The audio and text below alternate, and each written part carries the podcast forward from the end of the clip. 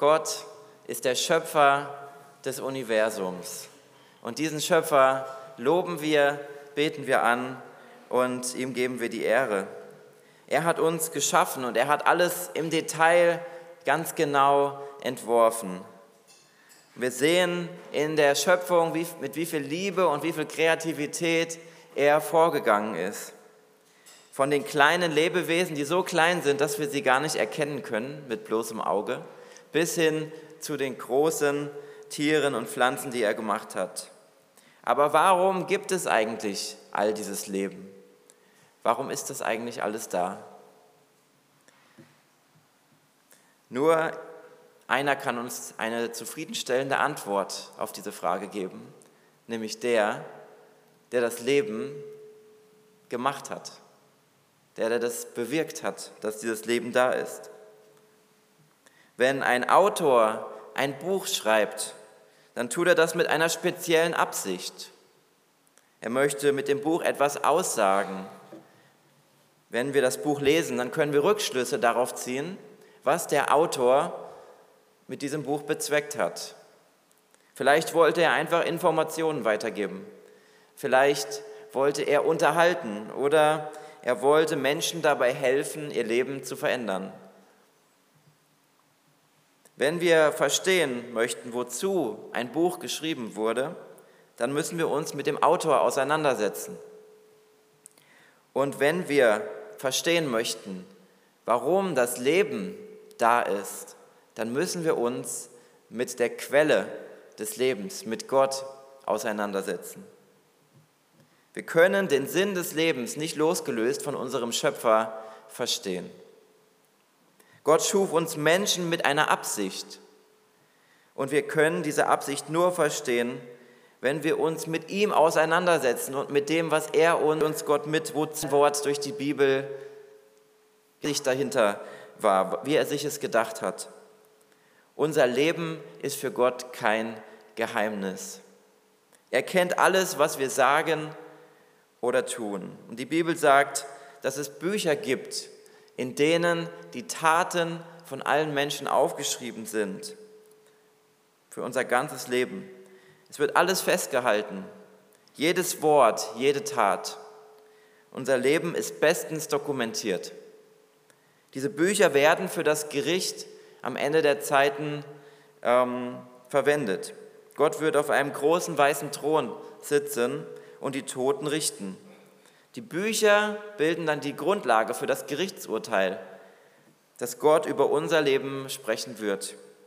Aber es gibt noch ein anderes Buch, das dafür relevant ist, und das ist das Buch des Lebens. Wir lesen dazu in Offenbarung 12, äh 20, der Vers 12. Ich sah alle Toten, hohe und niedrige, vor dem Thron stehen. Die Bücher wurden geöffnet, in denen alle Taten aufgeschrieben sind. Dann wurde noch ein Buch aufgeschlagen, das Buch des Lebens. Den Toten wurde das Urteil gesprochen, es richtete sich nach ihren Taten, die in den Büchern aufgeschrieben waren. In diesem Buch des Lebens da sind die Namen derjenigen eingetragen, die Jesus Christus als ihren Herrn und Retter angenommen haben, die in einer lebendigen Beziehung mit ihm stehen. Und wer das getan hat, wer darin lebt in dieser Beziehung, der wird auch im Gericht am Ende der Zeiten bestehen. Aufgrund der Sünde haben wir alle das Todesurteil verdient.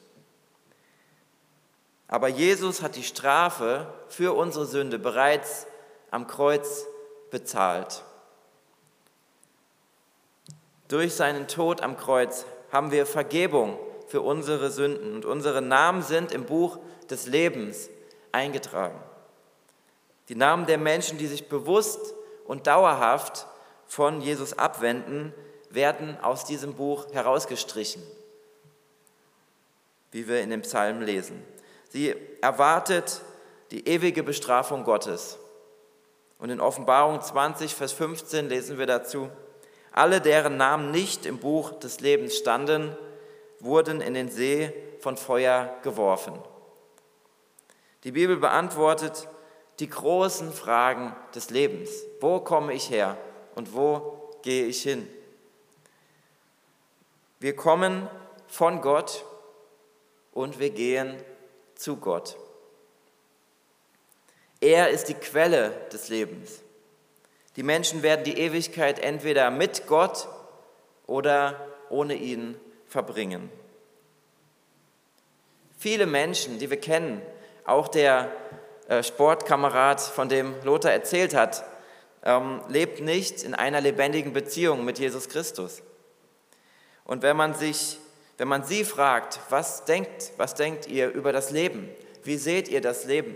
Das Leben ist, ist die unterschiedlichsten Antworten, die sie, da ist nie, was man bekommt. Die anderen sagen, das Leben ist wie eine Achterbahn oder das Leben ist wie ein Karussell. Es geht hoch und runter und manchmal dreht man sich einfach nur im Kreis. Wie würdest du das Leben beschreiben? Welches Bild hast du für das Leben? Oder welche Lebensmetapher hast du? Das ist auch ein gutes Thema, um mit Menschen ins Gespräch zu kommen, sie zu fragen, wie siehst du denn das Leben? Denkt einmal darüber nach, wie ihr über das Leben denkt. Welches Bild fällt euch ein, wenn ihr das Leben beschreiben müsstet? Das Bild, das ein Mensch von, vom Leben hat, das hat einen großen Einfluss darauf, wie dieser Mensch sein Leben gestaltet. Wenn zum Beispiel jemand das Leben als ein Spiel ansieht, dann wird es dieser Person darum gehen, zu gewinnen, dieses Spiel für sich zu entscheiden.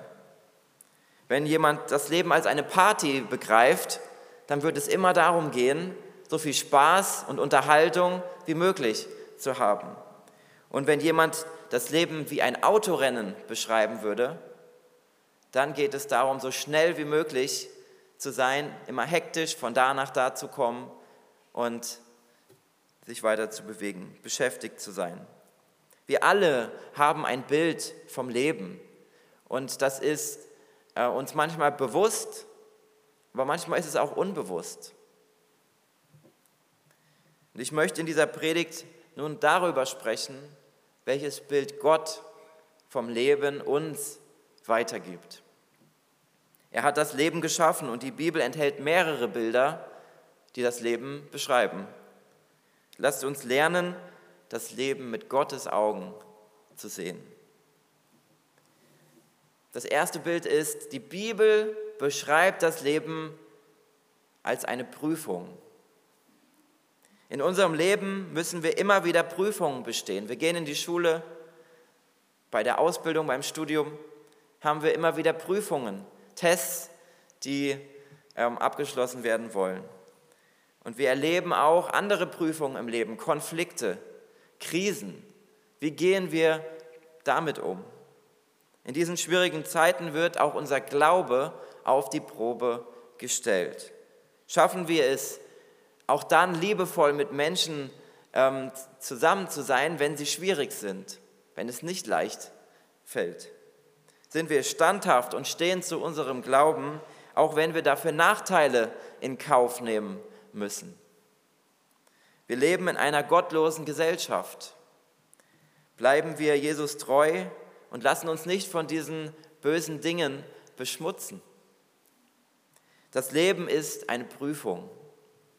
In der Bibel lesen wir gleich zu Beginn davon, wie Adam und Eva geprüft wurden. Und wie wir wissen, sie haben die Prüfung nicht bestanden. Im Garten Eden ähm, haben sie vom Bau, liefert uns die Bibel über Personen, die die Prüfung nicht bestanden haben.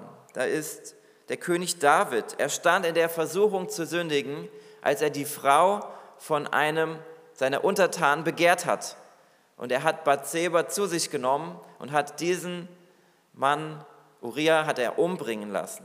Er hatte die Prüfung nicht bestanden. Er war nicht standhaft geblieben. Das sind zwei Beispiele dafür, wie es nicht sein sollte oder wie, man, wie es schlecht ist. Aber es gibt auch viele Geschichten in der Bibel von Personen, die in Prüfungen gewesen sind und diese Prüfungen bestanden haben. Da ist einmal Josef, der in der Versuchung stand, sich von dieser Frau von Potiphar verführen zu lassen. Er hat seine Prüfung bestanden. Dann ist da Esther, die den Mut gehabt hat, auch angesichts der Gefahr ihres Lebens zum König zu gehen und um Bewahrung, um Schutz für ihr Volk zu bitten. Daniel hat sich nicht von einem Verbot abbringen lassen zu beten. Er hat trotzdem gebetet zu seinem Gott. Er hat die Prüfung bestanden. In Krisenzeiten, da kommt unser wahres Ich zum Vorschein. Wenn unser Glaube geprüft wird, dann zeigt es sich, was, was da da ist, wo unser Glaube steht. Es zeigt sich, wer wir wirklich sind. Unser Charakter entwickelt sich in diesen herausfordernden Erfahrungen. Gott testet uns und unseren Glauben. Er beobachtet uns, wie wir mit Menschen, Problemen, Erfolgen und Enttäuschungen umgehen. Wenn wir in Zeiten der Krise bestehen und die Prüfung bestehen, dann wachsen wir, dann wird unser Charakter gestärkt, entwickelt sich weiter, dann wächst unser Glaube. Gott wünscht sich, dass wir diese Prüfung in unserem Leben bestehen. Er lässt uns nicht alleine mit in diesen Schwierigkeiten. Er ist da für uns und er möchte uns unterstützen, dass wir siegreich in diesen Prüfungen daraus hervorgehen. Wir müssen standhaft und mutig sein und das wird dann auch Auswirkungen auf unser Leben in der Ewigkeit haben.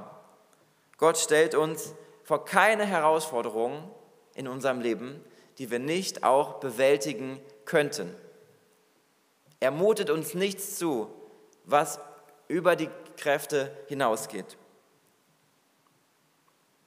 Er gibt uns immer eine Möglichkeit zu bestehen. Und in der Ewigkeit werden wir für bestandene Prüfungen auch eine Belohnung erhalten. Da heißt es, freuen darf sich, wer auf die Probe gestellt wird und sie besteht. Denn Gott wird ihm den Siegeskranz geben, das ewige Leben, das er allen versprochen hat, die ihn lieben. Das lesen wir in Jakobus 1, Vers 12. Neben dem Bild der Prüfung als Bild für das, Leben gibt es auch noch ein weiteres Bild.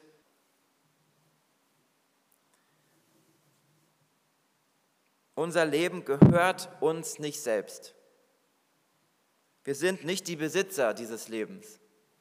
Gott ist der Besitzer und er hat uns das Leben ausgeliehen, zur Verfügung gestellt. Wir lesen im Psalm 24, Vers 1, dem Herrn gehört die ganze Erde mit allem, was auf ihr ist. Gott ist der Besitzer und er hat uns das Leben zur freien Verfügung gestellt. Allerdings erwartet er auch von uns, dass wir mit den Gaben, die er uns gegeben hat, verantwortungsvoll umgehen. Ja, eben wurde es bereits angesprochen, vor dem Pavillon hängt diese Leine, diese Bildergalerie, die da entsteht. Und jeder, der ein Foto zur Verfügung stellt, gibt das auch als eine Leihgabe für eine bestimmte Zeit, solange wie das da hängt. Und dann bekommt er das Foto wieder zurück. Die Fotos werden für eine gewisse Zeit zur Verfügung gestellt, aber sie gehören immer noch der Person, die sie da aufgehängt hat. Und wenn dann die Leine wieder abgehängt werden wird, dann werden diese Fotos wieder dieser Person zurückgegeben. Und so ist es auch mit unserem Leben. Gott stellt es uns zur Verfügung für eine begrenzte Zeit. Es gehört immer noch ihm, aber wir dürfen es für seine Zwecke nutzen. Im besten Falle, aber er stellt es uns sogar frei, es für was auch immer zu nutzen. Er gibt uns die Möglichkeiten, das zu tun, was, was wir wollen. Wenn die Zeit abgelaufen ist, dann endet unser Leben hier auf der Erde. Und wir geben es wieder zurück an Gott. Dann wird sich zeigen, ob wir mit diesem Leben verantwortungsvoll umgegangen sind. Das gilt auch für alles, was wir besitzen. Diese Dinge gehören uns nicht wirklich. Wir sind nicht der, der Eigentümer von unseren Dingen, die wir haben. Wir sind lediglich Verwalter der Gaben Gottes. Gott hat Adam einen Auftrag gegeben. Und Gott segnete die Menschen und sagte zu ihnen, seid fruchtbar und vermehrt euch, füllt die ganze Erde und nehmt sie in Besitz. Ich setze euch über die Fische im Meer, die Vögel in der Luft und alle Tiere, die auf der Erde leben, und vertraue sie eurer Fürsorge an. Alles, was wir haben, haben wir von Gott anvertraut bekommen, damit wir uns darum kümmern. Gott möchte, dass wir unsere Aufgabe gut machen. Umso mehr wir von Gott erhalten haben, umso größer ist auch unsere Verantwortung, damit umzugehen. Wer wenig verdient, der kann auch nur einen kleinen Betrag spenden. Wer aber viel verdient, hat eine größere Verantwortung, mehr von ihm. Das erwartet Gott von uns. Dabei kommt es nicht ähm, nur auf unser Geld an. Es kommt Gott auch darauf an, wie wir mit unserer Zeit umgehen und wie wir die investieren. Verschwenden wir unser Leben oder machen wir das Beste aus jeder Gelegenheit. Jesus hat ein Gleichnis erzählt, in dem es auch um die Verwaltung der Gaben Gottes geht. Das Gleichnis vom anvertrauten Geld. Das finden wir in Matthäus 25 ab dem Vers 14. Ein reicher Mann begab sich auf die Reise. Damit sein Geld in dieser Zeit verwaltet werden konnte, gab er es an Diener weiter, die Teile bekommen haben. Der eine bekam fünf Teile, der nächste zwei und einer bekam einen Teil. Und sie sollten in der Zeit, wo dieser Mann unterwegs war, dieses anvertraute Geld verwalten. Sie sollten es vermehren. Der mit den fünf und der mit den zwei, ähm, hier heißt es Zentner Silber, konnten, jeweils die beiden konnten das, was sie bekommen hatten, verdoppeln. Sie konnten es gut verwalten.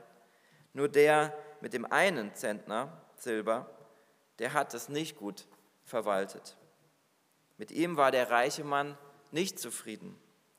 Den anderen aber sagte er folgendes, sehr gut, du bist ein tüchtiger und treuer Diener.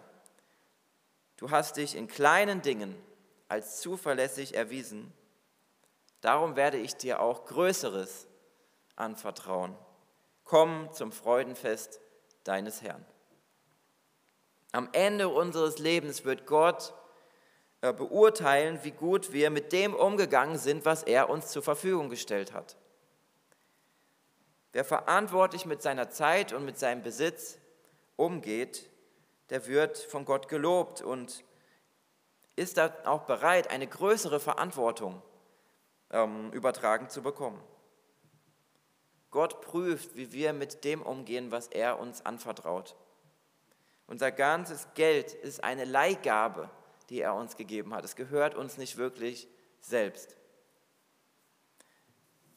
Wenn wir spenden, dann geben wir Gott also einfach nur das zurück, was ihm bereits gehört.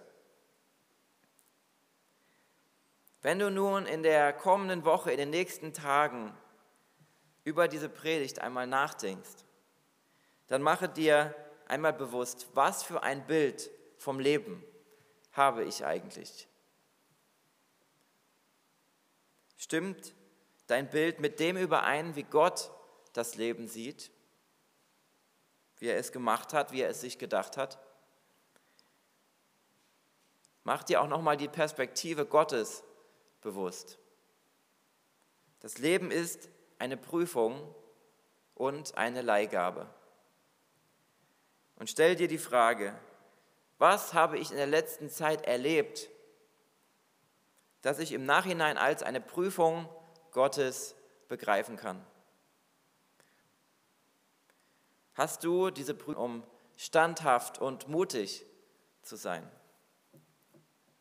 Denke einmal darüber nach, was die größten Leihgaben sind, die Gott dir anvertraut hat.